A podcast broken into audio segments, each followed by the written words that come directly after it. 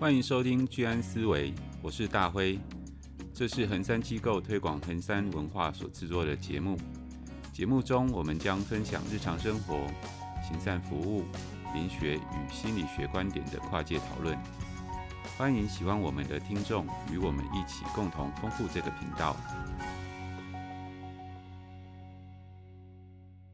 欢迎来到居安思维，我是 Vivi，我是 Celine，我是大辉。最近看到 Vivi 的 IG。嗯、好像有去参加有趣的活动，那个是我这个年龄的人没有接触过的东西，你要不要分享一下呢？哦，最近我我跟 Celine 还有我们一群人去参加一个活动，叫做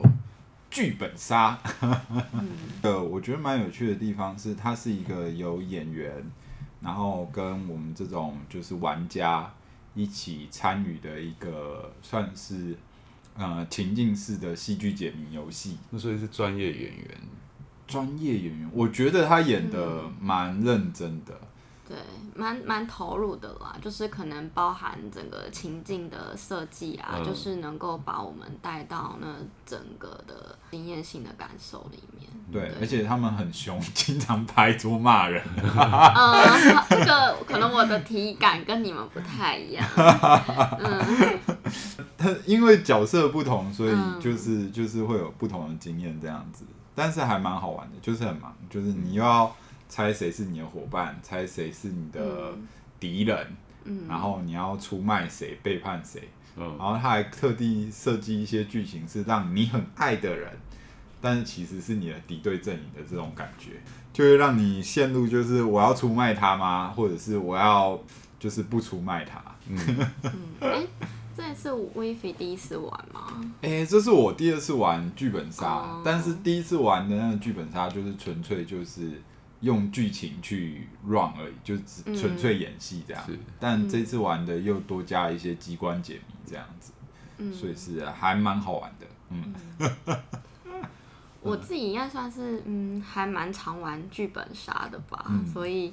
我觉得剧本杀对我来说，就是也观察到很多人在玩，然后我会觉得它有点像是一个实验场嘛，就是。可能也许大家可以在这边去，呃，也许在现实生活中会有比较多限制跟框架，可是在这边好像就是一个，好像可以不用去顾虑那么多，然后可以去成为另一个角色。然后也许某方面也在投射跟反映我们内在某些某某一些渴望。嗯，所以你在这个角色中有感受到疗愈吗？有啊，非常有疗愈啊，那就是我在现实中就是比较比较不会有的。对，他们内容是有固定的跟开放性的。它是有开放性，它是开放性结局，嗯、所以就是，但是看到那个结局，我是有点创伤，受伤了吗？我是有点受伤啊，就是搞到最后什么都没有的这种感觉，就哎、欸，我忙了那么多场，每一个人我都没有出卖，或者是哎、欸，每个人我都救，该救的我都救了，还被别人出卖，这样，好人必须死啊，对，然后后来结果就哎、欸，怎么会是跟我想象的不太一样？嗯，真的是哎，创伤了。所以你在里面到后来是一个悲剧角色，我觉得是一个悲剧角色，就是在那个剧情中，爱情没得到，嗯，然后事业有成功，但好像又不是自己要的这样子的这种感觉，然后。无奈这样，但他的角色就很爽，指令的角色。对啊，我我就是一个没有什么国家大事，然后好好谈恋爱的大小姐。对，整个剧情是非常国家大事的一件一个事件，就是嗯，哎，大概可以小介绍一下，它就是啊、呃，之前核子战争的那个部分，嗯、然后大家要解解那个主线剧情，就是要找到那个核子战争的那个。嗯呃，机密报告，对，整个剧情是非常国家大事，嗯，但是里面充满了各种儿女情长跟恋爱。然后反正，因为他可能会说，哦，你可以就是剧本上他可能就会说，你可以根据这个角色，你对他的理解，可能做出一些选择或是行动。但我觉得，其实某部分来说，也会有一些是来自于我们个人的一些。嗯，延伸吧，或者是其实我觉得某些时候，很多时候它也都在反映我自己个人内在的很多议题跟很多东西。嗯，嗯感觉很有趣诶，就尤其是开放性的这个内容。你呃演到后面，你不知道最后结局是什么，嗯、可能最后受伤的就是你。真的好受伤哦，不敢信任人了。应该不会吧？这就是一个活动嘛，一个 对啊，对。哎，没没想到这个活动动荡到你的安全感哦，动荡到我。哎、欸，我我以为我以为结局，我以为最后结局，假如是悲壮英雄，至少也是一个悲壮英雄的结局。但那个结局让我看的就是，啊，怎么跟我想的、期待的完全不一样？这样子。哎、欸，对，而且它好像不止动荡动荡到你的安全感，还有包括对人的信任感。不会啊，当场当场对现场当场大家都是非常的，就是彼此 cover 没有背叛的这样，还是你可以入戏？就下戏之后，你你如何就是修复你的创伤？就好好的好好的躺在床上休息一下，嗯，好好的睡一觉。Vivi 刚刚讲的就是让我联想到就是有关于灵性学术这一块，嗯，就是跟我们的这个。转世记录有关系，嗯，你参加了一次这个剧本杀的这一个演戏嘛，嗯，嗯，对不对？然后，呃，感觉就好像过了一个人生，有没有？嗯嗯，对，度过一个人生，然后下戏了之后就，就就这个人生结束了。嗯、但是这这一个戏当中的那个情绪，还有那一些结果，还是留在你身上，留在你头脑里面。对，你回家还是还是会被它影响。对，那有没有影响到你后面的生活？我觉得真的是要好好去角哎，不然真的是会有点干扰。对啊，因为像连线这一些记录有没有？嗯，它其实呃也是在影响我们这辈子的心理或是身体健康状态。嗯嗯，对啊，因为它是被记录下来，只是说我们。不知道，像你去参加这个剧本杀的活动，你知道你参加了这个活动，你演了什么角色，清清楚楚哪一个人干了什么事，对不对？然后最后自己结局是怎样，这是你知道的状况啊。对，但是呃，在灵性的部分的话，头脑都是每每一次来转身都是新的头脑，所以你不记得过去式的事情。嗯，但是你的灵魂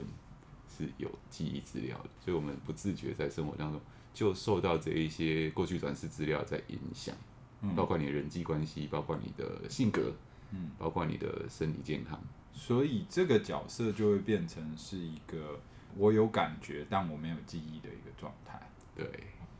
懂。懂，因为你你玩剧本杀的时候，你会有一种就是，哎，我跟这个人平常关系感觉是怎样？嗯，但是你扮演那个角色。那个角色是不知道的，但你在互动过程中，你就会跟另外一个人，就是哎、欸，一见面就感觉啊，我们好像很熟，或者在我们一起解任务的时候特别开心，嗯，或者是哎、欸，会有一些就是聊天啊，打打闹闹这样的过程，或者啊，我等一下 cover 你这样，尽管可能我们不一定是同一阵营的这种感觉，嗯，所以会好像在演的时候，除了呃，戏剧里面的角色关系以外，还会有一个现实生活、现实生活角色关系。但是对我的角色来说，应该是他不知道这件事，所以这就有点像呃，你跟 Celine 本来就是朋友认识的嘛，对。对，你们有本来的一个友谊的关系，嗯，对。那这个东西如果带到那个剧本杀当中，就好像说，呃，我们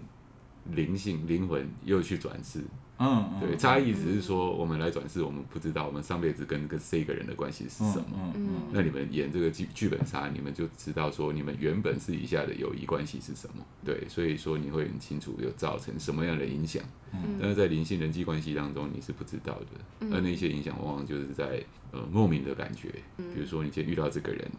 然后觉得哎。好熟悉哦！我常常会有这样的直觉，哎，啊，对，就是你你你跟他过去是有一些关系关联在，呃、哦嗯，对，也许你们是双胞胎。哎、欸，那这样子的话，哎、欸，我跟过去是跟这个人很好，我们就会有很好的。但是，假如我们有一些仇怨，或者是有一些呃冲突，冲突，那是不是也会造成某一种的灵性上的创伤啊？关系上，对啊，就看到他就很很恨，有没有？有一些，呃，比如说，其实他们关系是紧密的，嗯，也许是有血缘关系哦，但人家就他们的这个相处的结果，就会说、嗯、啊，那个人是来讨债的，有没有？嗯、那就是在无形当中，因为他有那个创伤，嗯，所以说他会有一些呃行为，导致人家解读最后是他是来讨债的，嗯，对，那就是过去创伤所造成的一个结果。嗯，那除除此之外，其实身体上面也会有啊，比如说一些呃先天的疾病，嗯，或者说先天的一些器官，它的功能并不是那么的良好。其实这跟过去转世的死亡原因都是有关系的。对，那你想，我们现在可能也会常听到身心灵这三个字，嗯，就是就灵性的角度来讲，它是一个整体，就是身体、心理、灵性，嗯。它是其实互相关联、互为因果。嗯，哦，你你今世的这个心理状态跟身体健康受到过去的灵性记记记载资料的影响，相对的，你今世造成的身体创伤，嗯，跟心理的创伤，嗯，也会被记录下来。记在你的灵性资料库当中，所以我想问一下，就是 Celine 对于身心灵这三个字，你初次听到的时候，或者说你呃听人家谈起的时候，嗯，你是有什么样的直接的想法？我自己的想法也是比较是身心灵。是互为整体跟相互影响的，嗯、对。那身体的部分比较就是我们肉眼可见啊，或者是摸得到、感觉得到的嘛。然后或者是我们也比较容易因因为一些嗯外显的因素啊，譬如说可能身体上有一些碰撞啊，或者受伤，或是可能疾病啊，去感知到身体的存在啊。嗯或者是嗯没睡好啊，然后可能就会觉得身体很疲惫、很疲累啊。我觉得心理的部分，也许就还是会比较回到包含我们的认知跟我们的情绪感受这一块，可能也包括像是潜意识、潜意识这些可能更深层跟我们一些比较更原生内在的经验，可能我们比较没有办法那么。快的去知道或者是觉察到有影响我们的一些经验。那灵性的部分，我会觉得它好像就是更高的意识吧，就是它可能并不是说我能够很明确的去觉知到的东西，它可能不是那么明确可以肉眼看到，或是听得到，或是感觉得到。可是我我自己会觉得它也有点像是一种。能量吧，就是那、嗯、我觉得这好像也难讲清楚，但是我自己有时候是会有些感觉，嗯、对，可能譬如说我的身体的哪些部位会有感觉，对，嗯、因为自己我自己可能也有在接触一些像是可能瑜伽啊，或者是冥想啊、脉轮啊等等的，嗯、就是也是跟。能量会有些关联，或者譬如说像我也很喜欢水晶，嗯、就是我感受到水晶，我也会对它有一些感觉，嗯、或者是哦，平常有人可能也会说什么天使数字啊 什么的之类的，我可能也常看到之类的，嗯、对，那我就就会觉得，哎、欸，好像有很多一些，它并不是能够被一些科学或者是实物的东西所去证明的东西，可是我能够感觉得到，或者是有觉得它好像要。向我传递什么样子的讯息？对，那这可能并不是说，就是我来到这边我就可以很清晰的知道，而是透过宇宇宙的传递，或者是造物主的传递，想要传达给我的一些讯息。嗯、对，那也许也包括我来到这个人世间，不管在更之前我在哪里，但这些可能都不是我们。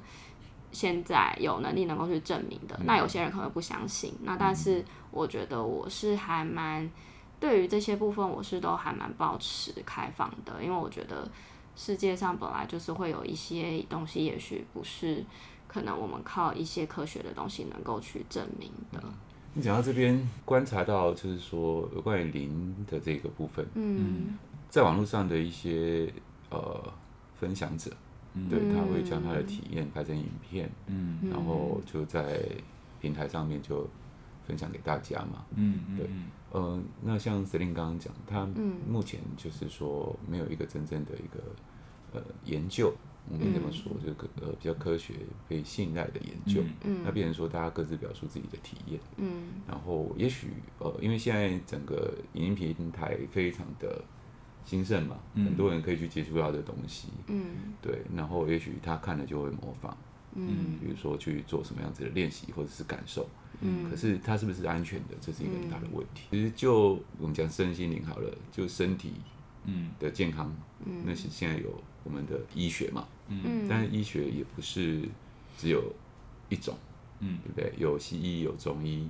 对，有有呃各式各样的养生的方法，还有健身，对。但是这一些在发展成一个体系之前，它也是经过很多的实验。那我相信这些实验当中也很多的错误，嗯，那也会牺牲掉很多的人。有，我们像我们精神科医学就有很很早期的那个，对，在比较不人道的，不人道的，像是把它压到冷水里面，它就是有幻听幻觉，就把它压到冷水里面，然后再把它拉起来。你还有幻听幻觉吗？再压到人水里面拉起来，或者是放血，呃，很荒谬的哦放血，就是嗯。他们认为这个是巫医跟那个，就是身体里面有不好的液体，所以就大量的放血，然后让那个就是在医学跟精神医学在发展过程中，在呃药物还没出来之前，有发展出一系列呃也是很可怕的东西，对，所以可能这个东西就是在发展过程中会发生的事情，但是现在慢慢比较好了，因为有。医学伦理啊，还有一些嗯专业的累积啊，所以这种比较有状况的，或者是比较不安全的状况，慢慢有都取代掉，就不会有那么比较不人道的一些处遇方式。嗯、对啊，那些现在我就是要呃提出的就是说，在灵性学术这一方面，嗯嗯、因为现在社会大众的了解还不像呃对医学或者是对心理学这么有系统。嗯嗯，然后呃，这么安全，对，嗯、所以说呃，大家真的比较随意的去做这种感应的尝试，嗯，呃，也许你在正在进行一个对自己很没有人道的事情，嗯，你不知道而已，嗯，嗯。对。我比较好奇感应的尝试是包含哪些啊？哦、呃，比如说他呃，像我看一个影片，它就是开放自己，让外面的灵体来控制他的控制，对，然后来、嗯、来说话，嗯，对。那其实这种状况，也许呃，你觉得我可以控制我自己，我要或者不要，我都可以决定。嗯，但是你知道哪一次开始你就没办法决定了吗？但当你一旦知道自己已经没有办法控制的时候，那时候就已经来不及了。嗯，对，就是初期可能你都还有办法有自己的主体意识去做做一个主导。嗯，可是久了，你的线路被走久了，你要关关不起来了。嗯，对，那就是很危险的状况。所以我看到这些影片，就会有这样的担忧啦。嗯，就是说，在我们了解灵性学术这一块，然后看到呃网络上面有这样子的影片分享，我就会开始担心说，呃，是不是呃观看者，然后就会觉得，哎，我也要像他这样子，嗯，然后把自己开放出来，嗯，然后尝试着跟一些无形的层面去做连接跟沟通，然后把自己的呃身体借给。这一些外来的力量嘛，我们可以这样讲哈，嗯、去做操控，嗯，对，因为久了你可能就没有办法做自己的主人。那比较安全的方式，很好，就是要比较安全的方式。嗯、安全的方式是要系统的训练，然后要有专业的人员在旁边哦，就是验证你的状态。可是这个呃，你就要寻求到一个，比如说我们衡山理学机构。这样子的单位，嗯、那有很多的专业的人才，嗯、对，那你要去开发，它才会是安全的，因为有旁边有人顾着你。嗯嗯。那如果说你看了一些书，或是看了一些影片，然后自己在家里面就是，啊，临时出状况，谁谁来帮助你？也许你要叫出声音都叫不出来。嗯，是。对。我有点好奇，因为上次我在这边有报那个能量石，所以那也算是就是。这边的一种灵性的哦，对啊，它是属于能量调理的一部分嘛。嗯，对，那能量石本身，呃，它里面我们能够确定它是正能量。嗯，哦，这个一定要先确定，因为它就是一个容器。嗯，就像石林刚刚讲的水晶，嗯，它也是有磁场，它也是一个容器。嗯，那这容器里面装什么？呃，如果说我们看到，诶，水晶类似这样子的矿石，就去感应它的话，嗯，就像一个杯子里面，里面有。呃，液体，嗯，你不知道它是水，还是茶，嗯、还是毒药？你看到杯子你就往嘴巴尝尝看，嗯，哦，那你你你吃到嘴巴里面吐得出来吗？吐得干净吗？如果它是一个有腐蚀性的东西，那是不是很危险？真的在你没办法、没有能力去验证这一些是好是坏之前，你不要随便去感觉，因为你感觉到的时候，有时候就已经被污染了，嗯嗯，已经被伤害了。刚刚大辉在说容器的时候，其实我还蛮有感觉的，嗯、因为。嗯，就是常常好像我们智商在做的，就是在跟个案的关系跟互动，好像其实我们也是一个容器，嗯，对，就是在容纳，就是可能个案的一些嗯内在的经验跟他的情绪感受，然后也许也包括那一些可能不安全感啊，然后或者是可能过往比较创伤的一些经验。我觉得刚刚有一个部分是蛮有趣的是，是、呃、我们如果要做任何的尝试，不论是心理、生理或者是灵性，我觉得大家还是基本上要有一个指导者，或者是有一个专家或者是教练陪在你身边。那等到你比较熟练了，你才可以比较有一个在这个体系有一个理解之后，才比较适合自己去尝试。像我去健身，我也是会跟已经练很久的朋友一起去练，或者是呃找教练。如果我要看医生，我看病应该也是会找医生，或者是如果我要心理咨商的话，我们应该也是要找心理师，因为我们身为专业也都才会知道说，诶，这个表面上看起来像聊天，但实际上它背后有很多其实有一些蛮有危险性的东西，涉及到伦理，或者是涉及到。就是你心里的，你心里的内伤被揭露出来之后的你那些创伤反应，是否有人承接、有人处理、有人协调？那如果没有，你就单纯的因为这样的方式去尝试的话，其实蛮多时候都是把自己暴露在一个很危险的一个状态上。就像司令长时间以来就是有在处理这个心理创伤的部分，你可以谈一谈你的实务经验吗？我觉得其实，在食物上，就是因为我们说创伤，诶，可能有一些比较是像是常见，可能天灾人祸啊，对，然后或者是可能像我比较经常接触到的，比较是跟呃家庭上暴力相关的创伤是有关的，嗯、对。那其实你会发现，呃，创伤的来袭会让我们内在的一个安全感，就是面临一些威胁。然后甚至可能连带影响我们对身边的人的信任，嗯、所以我觉得对我来说，就是心理智商的过程是去协助个案去重建他内在的一个安全感，嗯、然后也许是透过我跟他的关系，然后带给他一个比较修复性的经验，那其实就可以比较让他内在的依附关系的模式嘛，就是我们怎么去跟我们。呃，身边的重要他人相处的一个模式，那我们要怎么样？就是让我们的一个依附关系模式回到一个比较安全，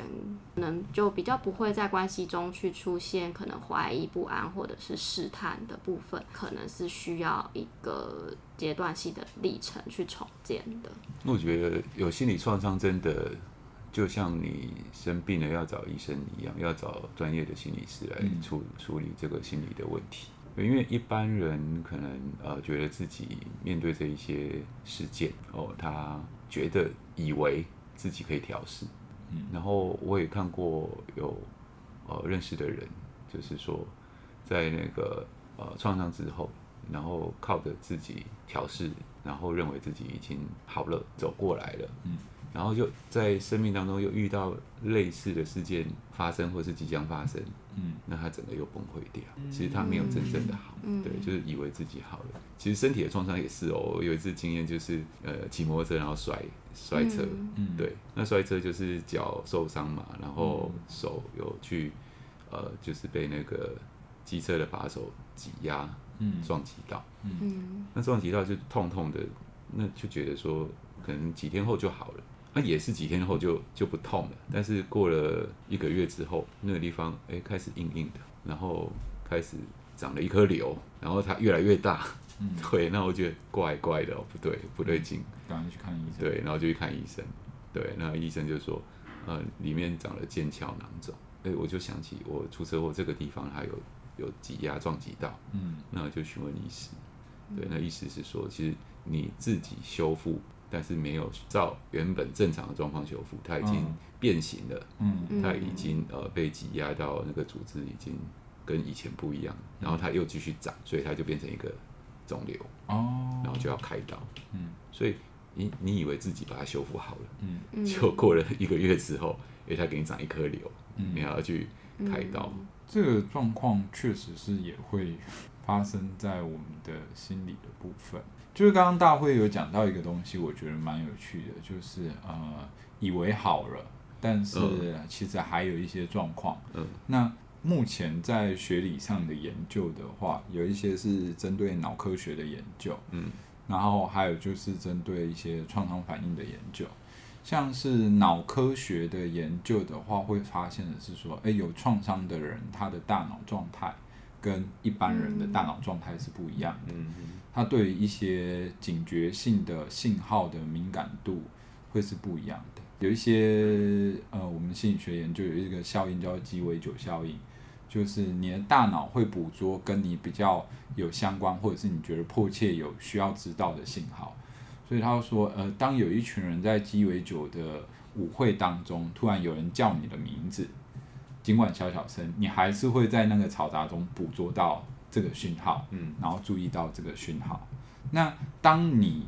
有了一个创伤之后，这个信号的反应会变得更强烈，因为你会把呃危险的讯号类推到各种的场域下，嗯，也就是他们有说有一些退休的老兵在。看一些比较模糊的测验的卡片的时候，跟一般的反应会是不一样。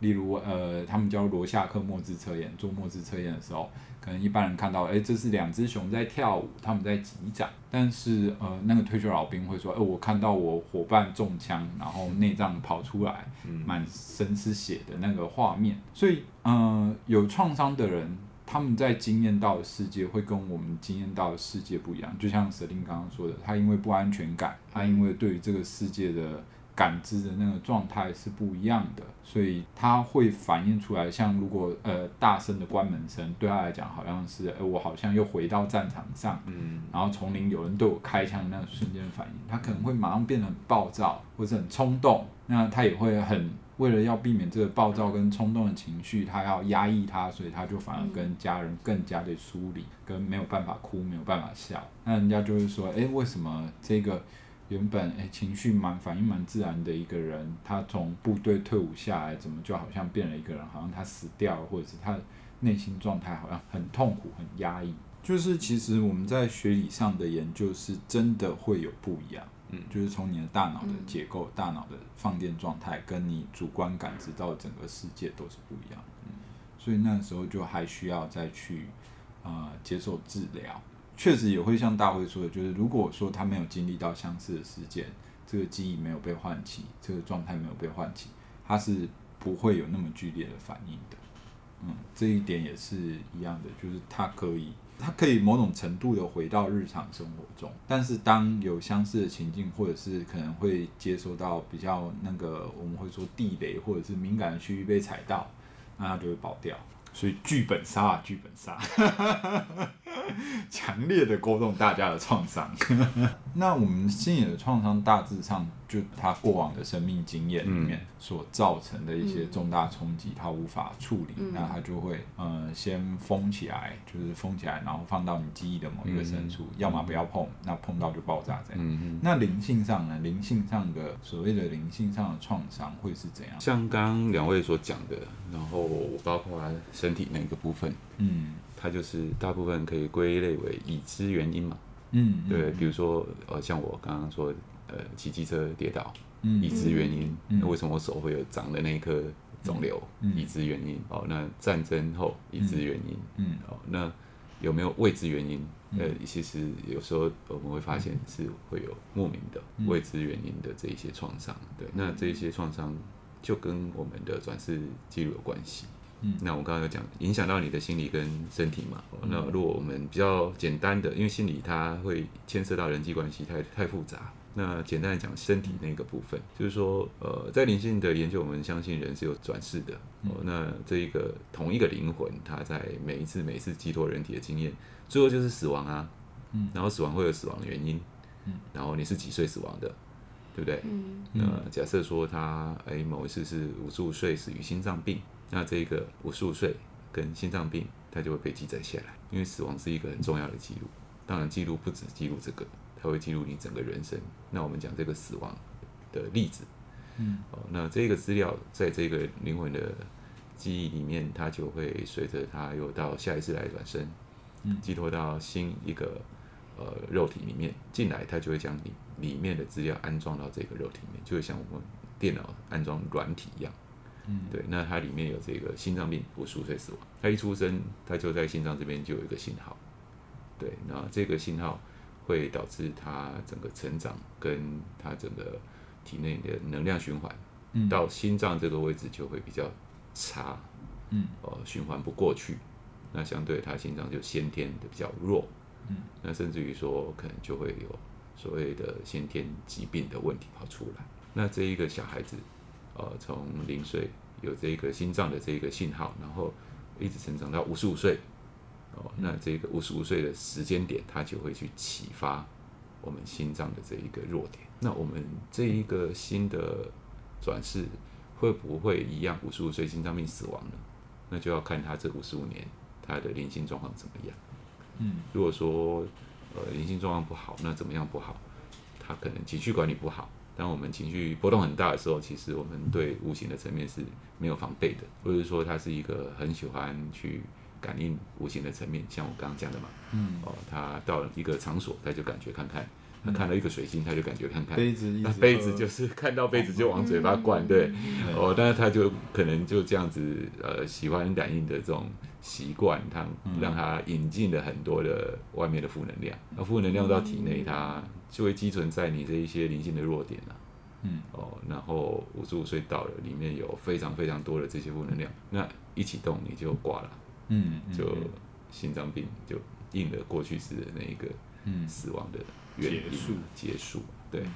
那如果说诶，他是一个情绪管理不错，然后也不乱感应的人，那相对于体内负能量就较少嘛。嗯，那到五十五岁的那个时间点，一样会启发，就有点像那个定时炸弹，有没有？嗯，你看电影不是说倒数计时嘛，然后哔哔哔哔哔，时间到，嗯，会不会炸？嗯，哦，那如果说我们。成功拆弹的话，嗯、哦，那是我们身体是没有办法被拆弹的嘛，嗯，那至少哎、欸，火药量变小，呃、哦，这五十五年里面你没有一直狂塞火药进去，嗯，而是啊、哦、让这个火药量进来的少一点，那也许还是生了生了一场病，嗯，对，心脏不舒服，可是你安全过关了，哦，对不对？哦，就所以说情绪管理很重要，然后也不要乱感应，嗯、这个会让你能够在灵性这一些创伤呃启发的这一种。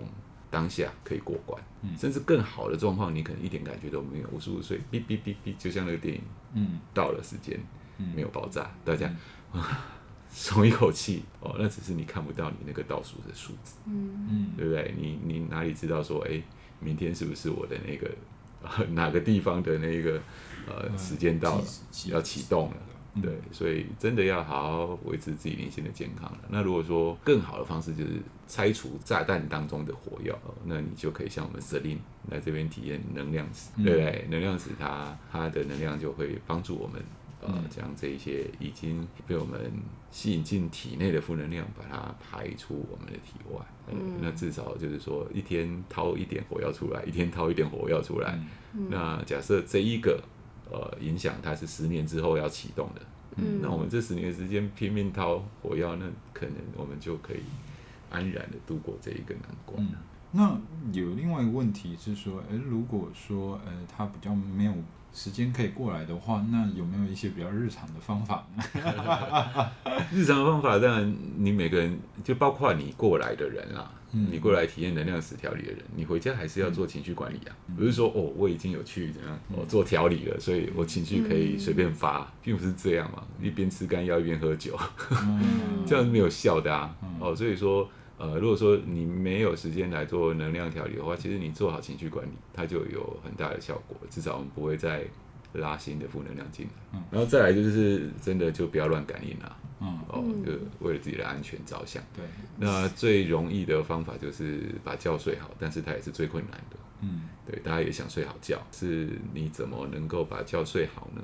嗯，哦，因为睡觉就是你的头脑要休息嘛。那你如果白天把它操到一个极致，哦，就是说用脑过度，那你晚上就会失眠，因为刹车刹不住。嗯，头脑一直转，一直转，一直转，一直转。嗯，对，所以日常生活当中，你自己觉察说，我现在是不是可以让自己放松一下？自己练习去放松。呃，如果一天醒着的那十几个小时当中，你有三次、五次让自己哎，这个头脑的转速稍微降低一点，然后再回到工作或者回到学业，那有这样子使用跟休息的一个交替的一个呃练习的话，或者一个呃状态的话，嗯，你在晚上要关机会比较容易啊，嗯，刹车要踩，好像也需要一些切换，嗯、就是劳逸结合，嗯，工作 跟休息的一个转换跟切换。而现在的人头脑会用过度，其实呃有有一个层面的原因，就是说他有将近百分之三十的。意识的能量用在错误的地方，比如说恐惧、害怕、担忧啊，嗯，哦，这些都是啊，对于未来或者对于过去担心未来，嗯、后悔过去，嗯，常常听到活在当下嘛，哦，这以前我们节目有讲到，嗯、哦，就是说你真正活在当下，你就可以将那个错用的百分之三十把它去掉，嗯，因为你不会再担忧未来跟这个，也不会停留在停留在过去，懊悔懊恼。嗯，对，或者是气氛，嗯，哦，对，所以这个当下百分之七十够够的，对，你要把你的工作做好，把你的书念好，嗯，其实头脑的意识的能量百分之七十就很足够用。最后，相信大家在这里应该都有听到蛮多对于身心灵各部分要怎么照顾自己，呃，调理自己跟保护自己的一些方法。我是觉得啊，现在很多的 YouTuber。可能都要在他的影片上标注啊、呃、危险动作或者是危险行为，请勿自行尝试这样的标记。那不论呃大家是使用怎样的方式，那都还是希望是说可以找一个有一个导师，或者是有一个专业的，不论在身心灵哪个领域，都希望大家可以在呃尝试的过程中试着找寻专业来协助。对于你的呃安全，或者是对于你所从尝试的行为。一部分比较有保障，另外一部分也可能比较帮你节省时间。那，我自己的想法是，因为我们今天在说的其实就是身心灵嘛，那也有稍微讲到，就是从心理智商啊，或者是呃灵性的角度，怎么样去修复或者是疗愈的部分。那有些时候，也许我们不见得诶、欸，可能会对于这些资源可能有那么多的认识。那我觉得也没关系。那就是回到我们前面说的，诶、欸，好像其实身心灵三者它是相互影响的嘛。然后，所以我就也还是会觉得，诶、欸，那也许在这这一刚开始，我们还是可以先回到我们好好照顾我们的身体。那好好照顾我们的身体，对我们的心理跟灵性的层面也会带来一些好的循环。然后再加上，哎，刚刚我们大会有提到，就是我们就是好好的睡觉，对，对，所以我觉得就是也回到，就是鼓励大家，我们就是好好吃饭，好好睡觉。就是保有一个良好的睡眠的品质，其实也是在为我们的身体、心理还有我们的灵性做一个保养。哦，我要补充一下，就是刚刚讲到那个，嗯、呃，人际关系那个部分嘛，嗯、就是说所谓的修强者，嗯，因为他是来讨债之类的那些说法，嗯，呃，他当然是存在，但是我们可以不用那么宿命论，嗯、呃，就是说你你必须要认命啊。嗯、其实透过呃足够的学习跟成熟的。头脑，嗯，我们可以做出诶、欸、比较好的选择，比如说怎么去圆满一些关系呀、啊，不要再用往常一贯的这一些处置方对待方法，嗯、那你怎么去跳脱这一个呃过去这一些关系的影响，记录的资料的影响，然后能够重新做这辈子的主人，嗯，那你就需要有一个冷静成熟的头脑去做正确的选择。那关于身心灵，你有怎样的想法，都可以来我们的 IG 上跟我们留言。那我们今天的节目就到这边，拜拜，拜拜。